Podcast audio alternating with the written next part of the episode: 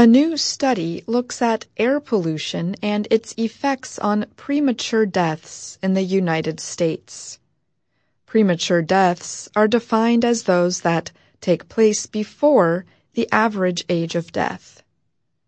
Researchers found that half of all such deaths related to air pollution resulted from pollution that came from another state. The study is the first to estimate how pollution crossing state lines affects early deaths, says Steven Barrett. He is a professor at the Massachusetts Institute of Technology and a co-writer of a report on the study.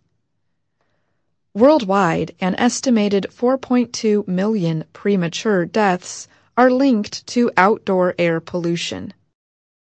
Most of those deaths are from heart disease, stroke, and lung disease, as well as acute breathing infections in children, reports the World Health Organization.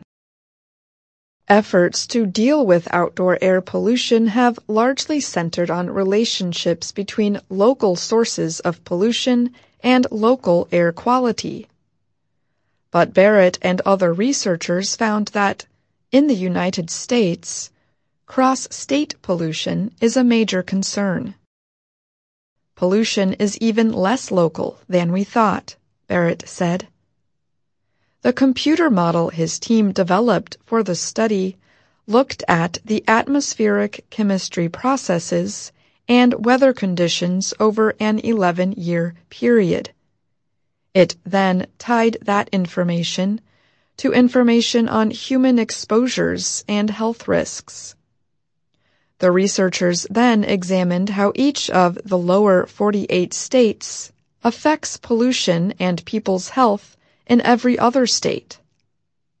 The model included records from 2005, 2011, and 2018 on different sources and kinds of pollutants. The pollution came from seven producers of emissions, including electric power stations, road transportation, shipping, railroads, and airplanes. The team found that electric power plants, which release sulfur dioxide, were the biggest contributor to deaths related to pollution from other states. In 2005, sulfur dioxide from power plants was involved in 75% of cases of premature deaths from out of state pollutants. Not all states contribute to the problem equally, the study showed. Many states in the northern middle part of the country, such as North Dakota, are net exporters of pollution related health effects. That is in part because of their low populations in comparison to the amount of pollution they create. Many states on the East Coast are net importers of air pollution. New York is hit especially hard, with 60% of early deaths related to air pollution coming from out of state emissions. Dr. Peter Muennig studies health effects of air pollution at Columbia University's Mailman School of Public Health in New York City. He praised the new research. This is a great study, said Muennig, who was not involved in the research. A notable limit, he said, is that the information is based on models, which can be complex and more likely to contain mistakes.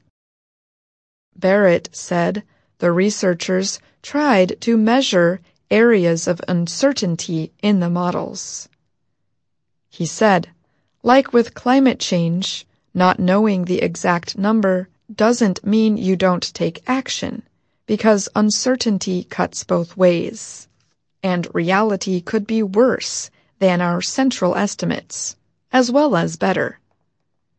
Barrett added that the team has a large amount of data that policymakers could use to try to lower the number of deaths.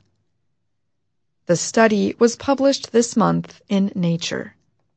I'm Ashley Thompson.